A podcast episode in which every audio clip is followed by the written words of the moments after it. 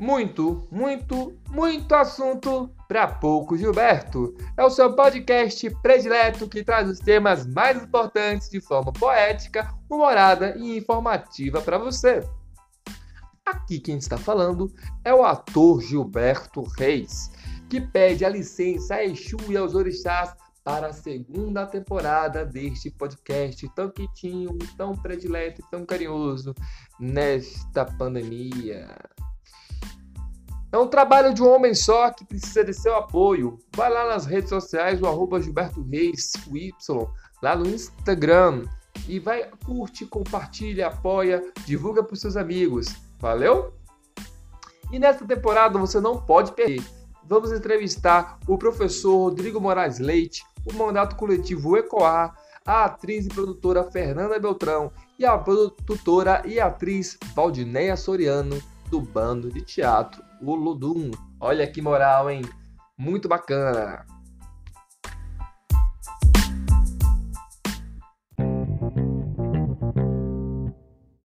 Fique aí e acompanhe a entrevista com o mandato coletivo ECOAR, falando sobre como funciona sua proposta comunitária de galgar uma vaga na Câmara de Vereadores de Coritiba.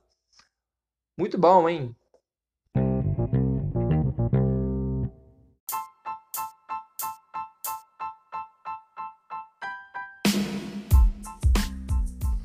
Político é tudo ladrão. A política não presta. Esquerda ou direita, hum, no fundo é tudo igual, viu, velho? Certamente, ou você já disse ou ouviu essas frases de alguém desgostoso sobre a política brasileira. Mas ao mesmo tempo, todos nós reclamamos diariamente de falta de emprego, falta de educação, segurança, chamados problemas estruturais da nossa sociedade. Recentemente no Brasil, todo mundo tem uma opinião melhor ou pior que seja para dar. Todo mundo virou comentarista de política, né? Engraçado. Mas ter opinião sobre política, ou político A, B ou C, não é participação política. É apenas um crítico. Existem hoje, nas esferas democráticas de poder, diversas formas de participação. Não é só apenas no dia do voto, né? Você vai lá, vota, escolhe seu candidato, pronto, volta para casa, tudo ok. Perdeu o domingo. Não, não é assim. Você precisa estar acompanhando o seu candidato, analisando seus projetos, enquetes, abaixo-assinados, votações na Câmara que hoje estão muito fáceis de acessar, né? Todo mundo tem, pode olhar na internet ou na televisão. TV Câmara, ó, oh, TV Câmara é um sucesso. Quando tem, quando tem episódio, vocês aí embaixo, né? O último mais famoso foi aquilo, né? Que te acompanhou, que Deus, família e o diabo é, em plena sessão pela família. Então, no caso, eles queriam Deus ali, né? E eles mesmos, os políticos, eram os diabos. Mas vamos seguindo que é por isso que a democracia é tipo uma relação amorosa, ou qualquer, qualquer que seja. Para se estar numa relação, você precisa ter pessoa A e a pessoa B.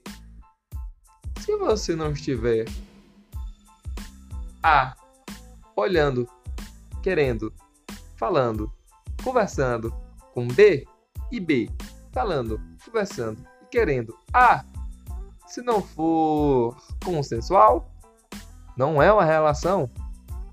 Se você está namorando B e B não sabe que você está namorando B, então B, cá fora, porque isto não é uma relação. Você está apenas sonhando. Então, é por isso que hoje eu trago esse assunto do mandato coletivo para a gente conversar um pouco sobre o que é participação e como eles estão participando comunitariamente. É a comunidade na política. Ou seja, não temos mais um representante, e sim uma comunidade galgando uma vaga na esfera de poder. Como é isso? Vamos ver, né?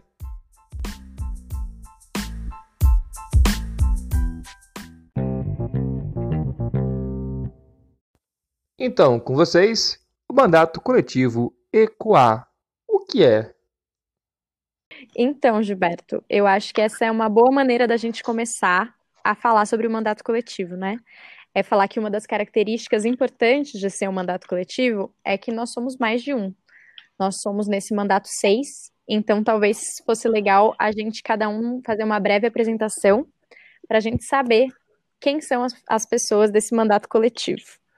É, eu sou a Mariana, eu sou artista visual de formação, é, eu desenvolvo pesquisa com relação a gênero e tecnologia e também a uma pesquisa com, com relação a estudos urbanos. E eu estou na política justamente porque eu percebo a importância da gente ocupar esse papel. Meu nome é Tiago Bagatin, eu sou professor, sou psicólogo, é, também faço parte do Sindicato dos Psicólogos do Paraná agora licenciado, né, por conta da, da eleição. Meu nome é Alessandra, sou formada em Letras e Artes Visuais, faço parte da Frente Única de Cultura do Paraná, sou ativista dos direitos LGBT e atuo na área da cultura.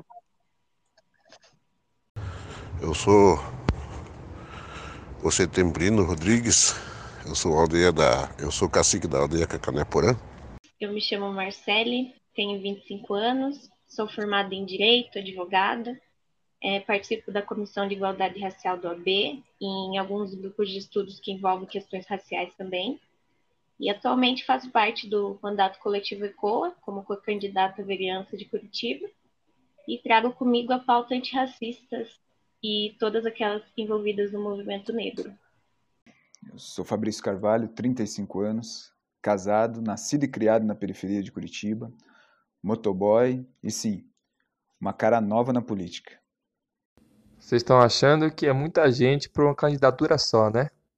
Espera aí um pouquinho, tá? Segura aí. Então, na verdade, a gente é, é, mais, na verdade, somos mais que seis pessoas, né? A gente tem um grupo, um coletivo de mais ou menos 150 pessoas que vai junto deliberar com a gente e fazer parte desse mandato é, coletivo, sabe? Porque o nosso objetivo é que a gente chegue aonde a política hoje não chega, né? Que é a questão da periferia, a questão da, da aldeia indígena, que a gente até está com esse co-candidato co também, né? Que vai nos ajudar a, a ter essa representatividade, né? O cacique, nossa, é peça fundamental. Então, assim, o objetivo é que a gente chegue aonde a política atual não chega, né? Só vai chegar em época de campanha, né? É, as nossas decisões são feitas de maneira horizontal e está sendo construída essa plataforma para que não só entre nós, as, as, seis pessoas que são as figuras públicas desse mandato, é, essas decisões sejam tomadas, mas que ela seja estendida a essas agora 150 pessoas que fazem parte do movimento junto com a gente, né? E o bacana é ver pessoas que raramente estariam no lugar de poder, como o Cacique Setembrino e o motoboy Fabrício.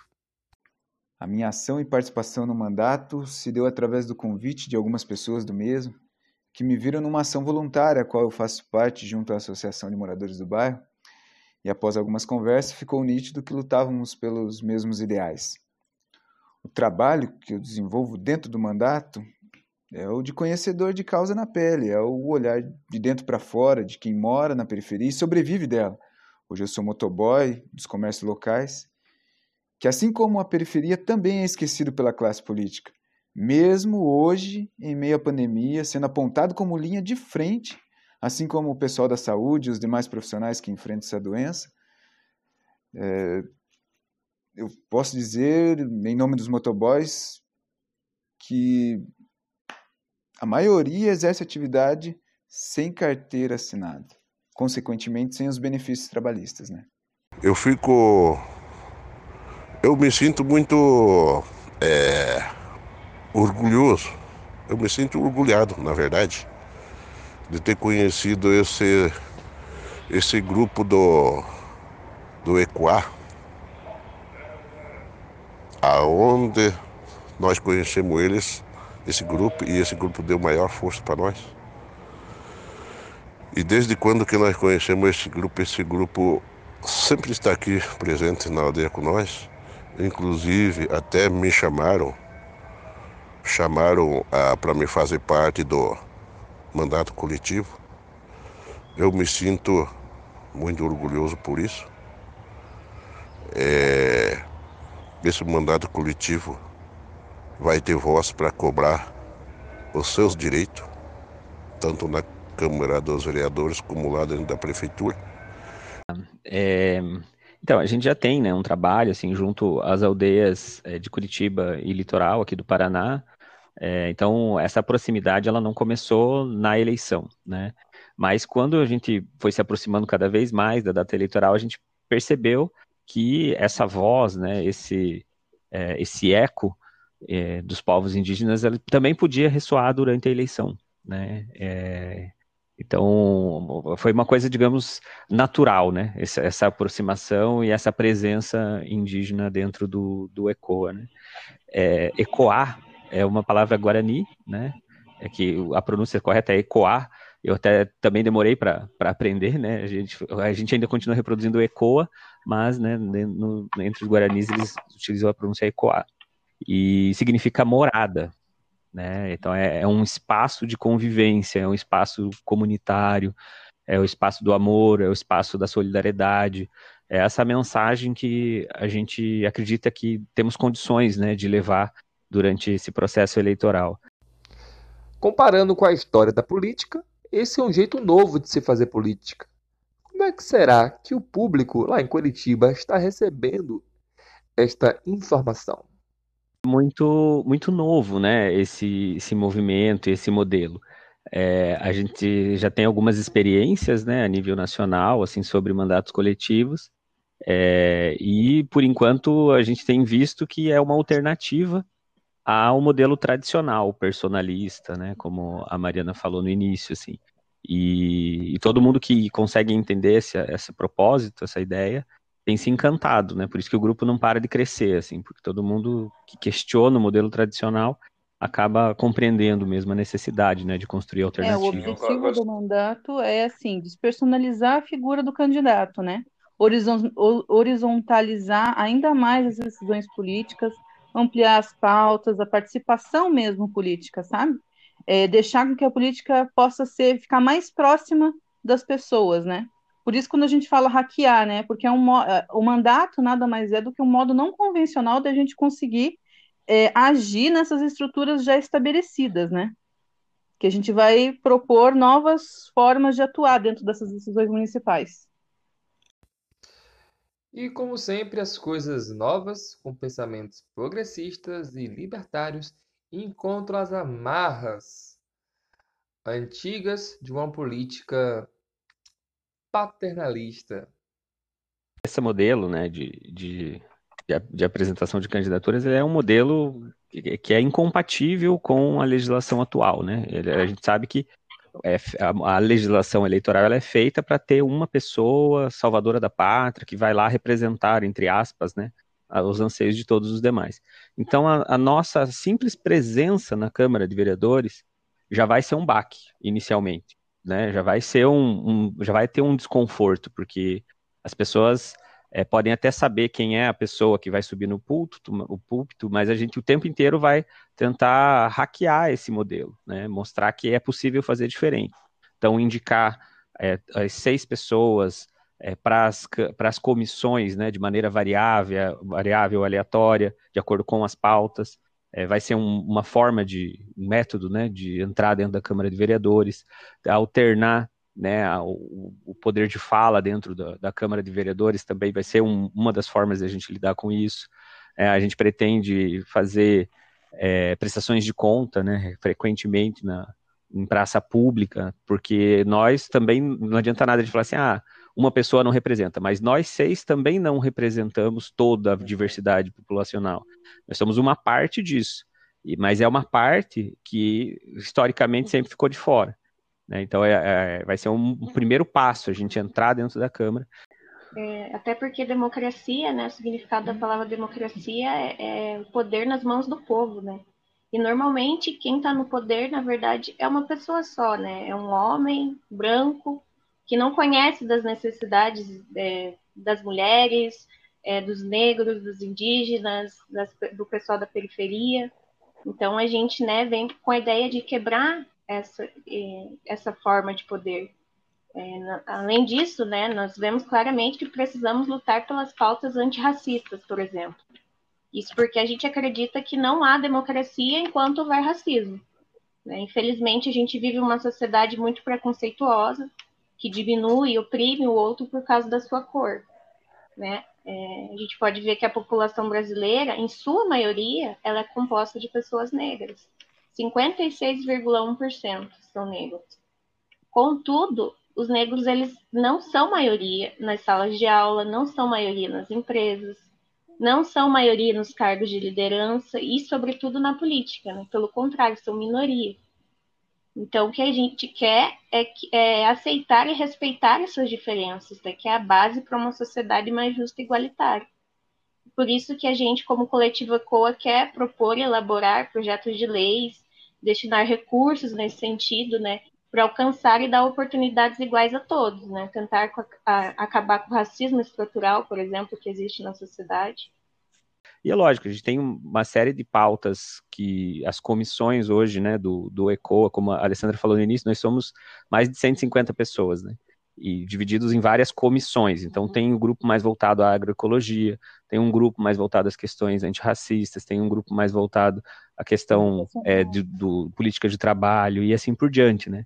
É, então, cada grupo está desenvolvendo, que são já ativistas, militantes, né, é, ativistas dos movimentos sociais né, de Curitiba, de sindicatos, e, e que, já, que montaram essas proposições, e, e, cada uma delas certamente vai, né, vai dar um leque de possibilidades, né, quando a gente assumir a Câmara de Vereadores na apresentação de pautas e propostas. Né. Ah. Certamente também as pessoas desse mandato coletivo vão enfrentar essa máquina violenta das fake news, a máquina violenta perseguidora, corruptiva, corruptora deste, dessa engrenagem antiga e violenta, cheia de vícios e viciadores e viciados. Como é que será que eles vão enfrentar este campo? Eu acho que não é tanto se defender, né? Porque é isso. O que o outro campo vai fazer, a gente tem pouco controle. Inclusive, as regras desse jogo estão sendo definidas agora, né? Tem, a gente tem é, algumas, algumas coisas que estão sendo investigadas e que estão sendo interpretadas, né? A gente tem essa comissão da fake news, a CPI da, da fake news, mas as regras do jogo ainda não estão muito bem delimitadas, né? A última eleição foi realmente um marco com relação a tudo isso. É, então a gente não tem muito controle sobre o que, o que vai ser feito no outro campo, né? O que a gente pode dizer é que eu acho que esse aprofundamento e as repercussões de tudo que aconteceu, tanto no campo mais conservador da política, tiveram reflexo para o campo é, mais progressista e a esquerda da política também, né? A gente teve que repensar as nossas construções e teve que refazer é, as nossas estratégias. Eu acho que, por exemplo, o mandato coletivo é um, uma nova estratégia, né?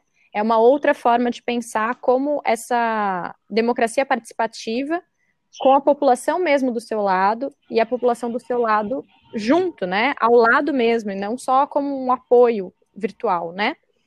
Eu acho que isso é uma estratégia de enfrentamento desses processos, porque quanto mais pessoas envolvidas é, na política, mais pessoas estão sabendo o que realmente está acontecendo, né? A política não é sobre a gente se não tem a nossa participação.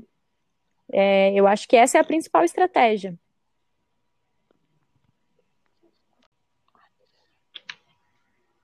Eu acho que essa, acho que essa é a ideia mesmo, né? A gente entende que os processos que aconteceram nos últimos anos não foram legítimos, né? É, desde o golpe, até a gente sabe o quão conturbada foi essa eleição, né, envolvendo tudo isso que você já, já falou, é, a utilização de fake news, a utilização de robôs, né, é, então a gente entende toda a fragilização que aconteceu das nossas instituições, que já são instituições novas e frágeis, né, a democracia no Brasil é nova, e a gente também entende os avanços que a esquerda conseguiu dar nesses últimos anos, né, que não é fácil, que esses avanços aconteçam no campo da esquerda, justamente porque os poderes são muito fortes, né? Mas é preciso que a gente consiga fazer sim essa autocrítica e a gente consiga entender é, a que custo é a gente está querendo permanecer no poder, né?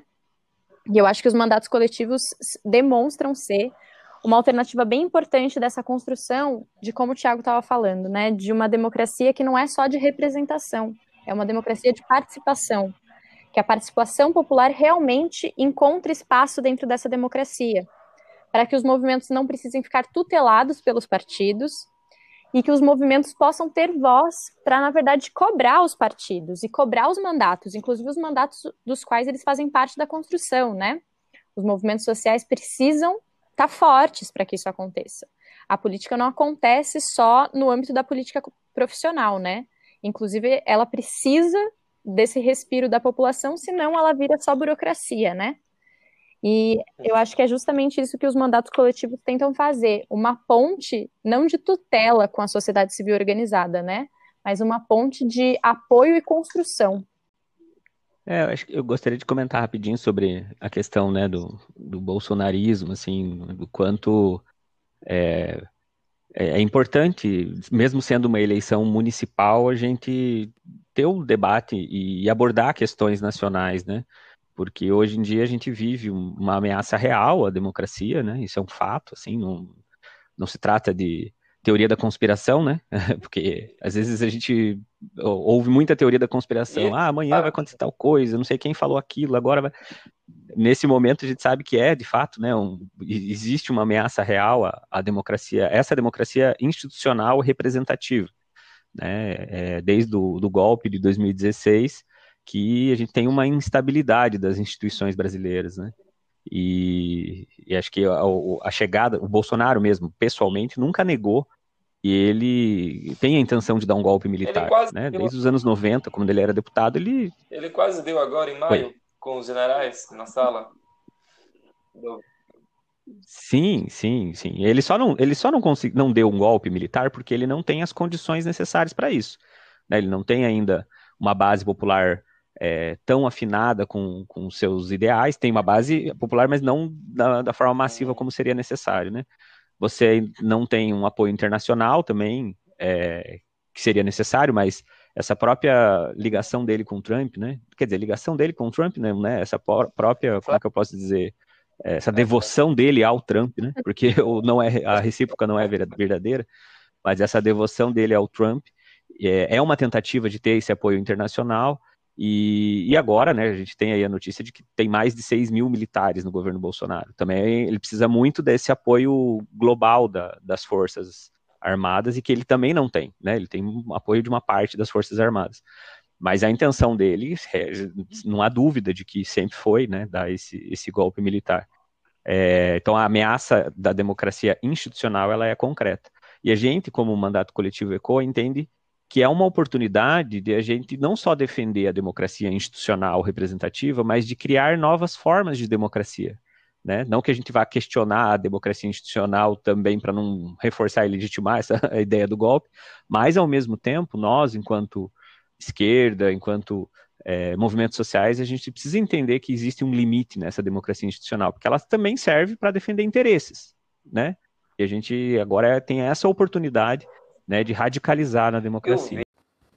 Como diria Caetano Veloso, é preciso estar atento e forte contra as práticas do bolsonarismo. É, a gente entende que faz parte de um, de um processo que é um pouco orquestrado, né? É, esse declínio que aconteceu muito grande de aprovação do Bolsonaro, a gente estava percebendo como reflexo da, da política do próprio Bolsonaro, né? E ele fez as manobras que ele precisou fazer, de, seja de reaproximar, se reaproximar, né, com a velha política, a política do centrão, não que ele tivesse distante da velha política, né? É. Mas com fazendo os conchavos necessários e também ele parou de fazer muito ostensivamente é, dele ficar fazendo essas disputas entre os poderes, né? Principalmente com o judiciário.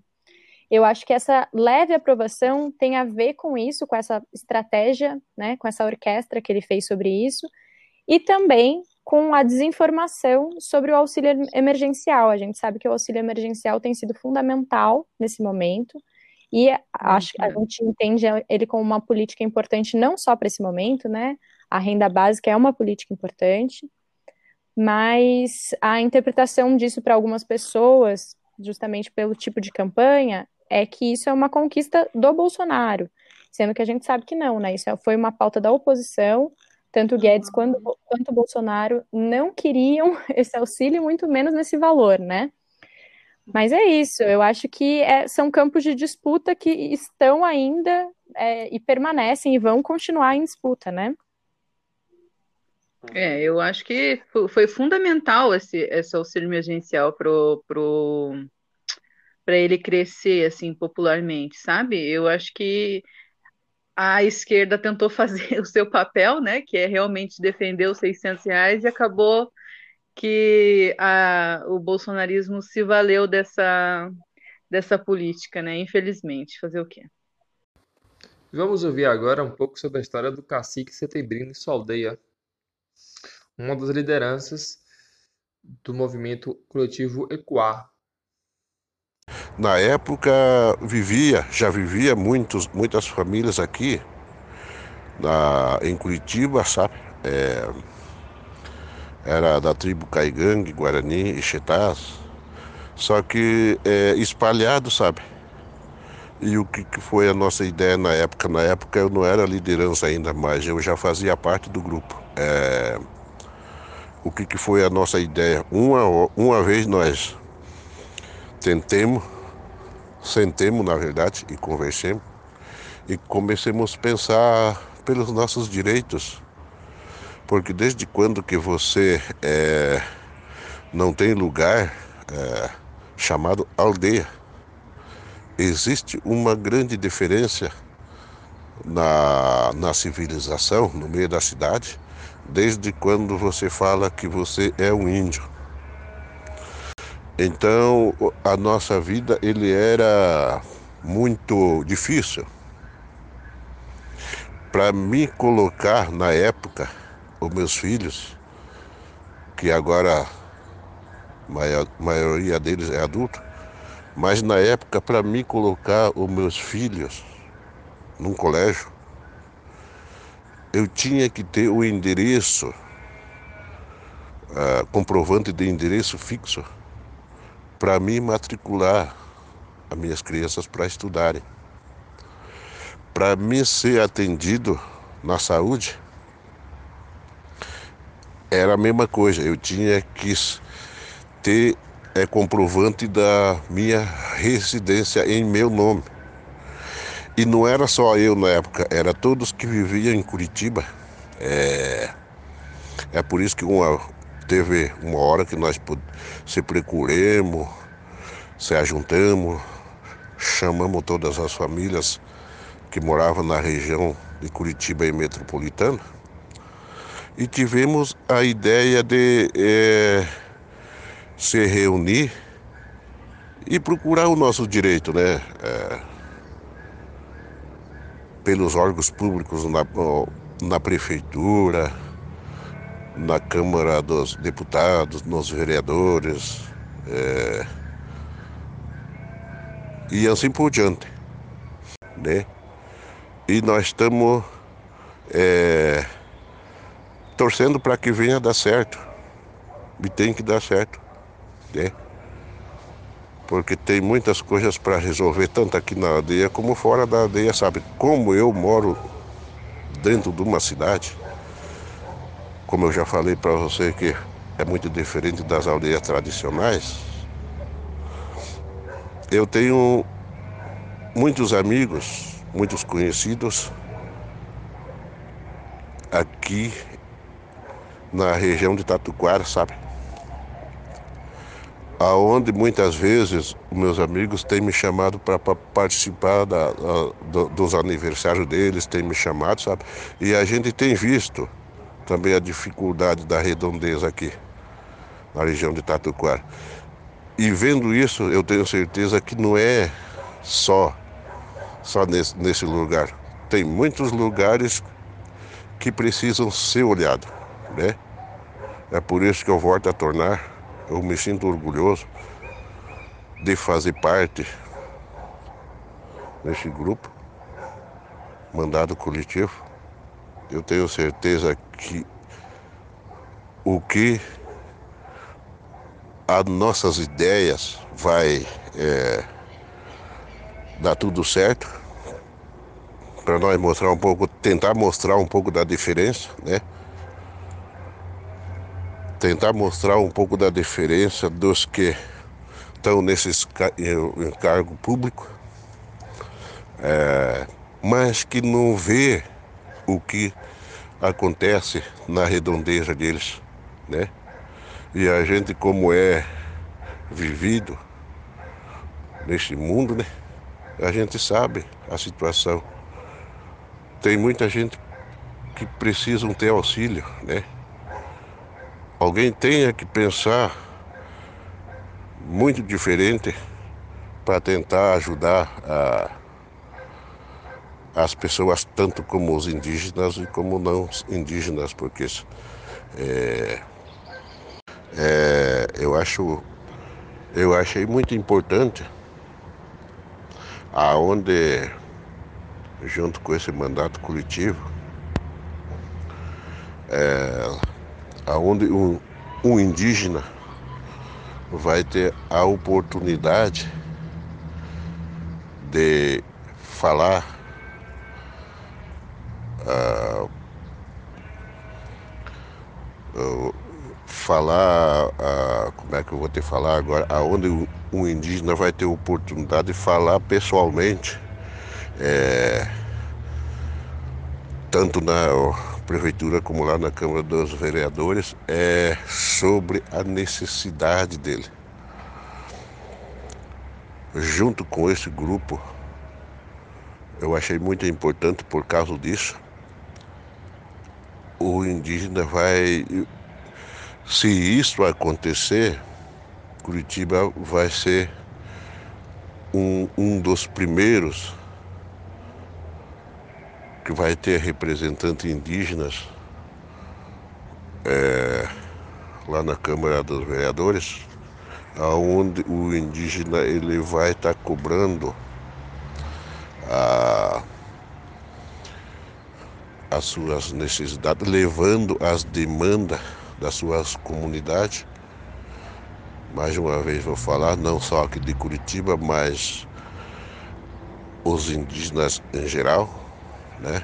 Aonde vai surgir primeiro a oportunidade de o índio falar das suas necessidades, apresentar um pouco da sua experiência, é, buscar mais direito junto com esse mandato coletivo. O grande desafio desta eleição vai ser a pandemia, o distanciamento físico. É isso, né? Como a gente está nesse processo de pré-campanha, ainda tá, as coisas ainda estão se construindo. Até para a gente, né, fazer as nossas reuniões, fazer as pautas, desenvolver dentro dos grupos, né, de trabalho desse do ECOA maior, é, a gente está tendo que fazer tudo no online, né? E foi uma adaptação. Só que é uma adaptação que tem um custo, né? Até como a gente viu agora no teu podcast, é, porque é isso. O online não é um ambiente que é de acesso a todos, né? Então, o nosso, nosso principal medo e o que a gente está tentando remediar também, assim, né, pensando em estratégias para essa eleição, é quem a gente está deixando de fora, né? Com quem a gente não está conseguindo dialogar por conta disso. Então, a gente tem tentado fazer é, das maneiras mais simples e, e com os acessos que as pessoas conseguem com maior facilidade, mas essa é uma barreira que tem se provado muito real, assim. É, a gente tem tido estratégias que para a gente conseguir superar isso, né? Entre os co-candidatos tem dado muito certo, mas a gente sabe que com essa rede maior e mais estendida, é, a maioria das plataformas que essas pessoas teriam acesso mais fácil não aguentam tanta gente, né? Então tem sido um grande desafio como é que a gente constrói esses diálogos, né, no tempo da pandemia, que a gente sabe que, né, a, no campo mais à esquerda a gente está acostumado a a fazer uma coisa, né, no corpo a corpo, e o que fica impossível nesse momento, né? Então, como você pode ver, Gilberto, nosso mandato é composto por várias pessoas, pessoas diversas e com experiências diferentes nesse mundo, né? Mas eu acho que o que é importante dizer sobre o mandato coletivo é que ele é uma estratégia de construção política. ele é uma maneira e uma tentativa de hackear esse sistema, que é um sistema muito viciado, né? A gente sabe que ele tradicionalmente é um espaço que é muito elitista, um espaço muito branco, um espaço muito masculino.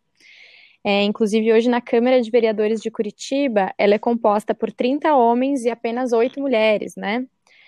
É, além disso, a gente também sabe é, que os problemas de uma cidade são muitos e são muito complexos. E justamente por isso a gente acha que sem diversidade e sem a participação das pessoas que realmente conhecem esses problemas, muitas dessas questões, que são questões que ficam historicamente né, esquecidas, elas vão continuar a ser ignoradas. É por isso, então, que a gente acha que só um grupo seria capaz de direcionar e responder seriamente todas essas pautas, né? Uma pessoa sozinha não teria essa capacidade, justamente porque não tem e não carrega todas essas experiências, né? A gente acredita nesse poder do coletivo e que um coletivo é capaz de modificar a realidade. E eu acho que é justamente isso que o mandato coletivo representa.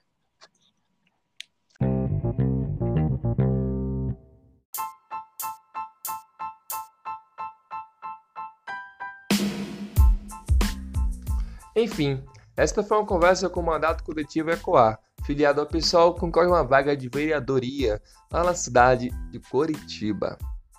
Gostou? Então, curte e compartilha nas redes sociais este trabalho de um homem só, que faz o roteiro e divulgação. Valeu? Espero contar com você para o próximo episódio com o professor Rodrigo Moraes Leite, falando sobre a história do teatro e suas revoluções. Muito obrigado e até o próximo episódio. Do muito assunto para pouco, Gilberto.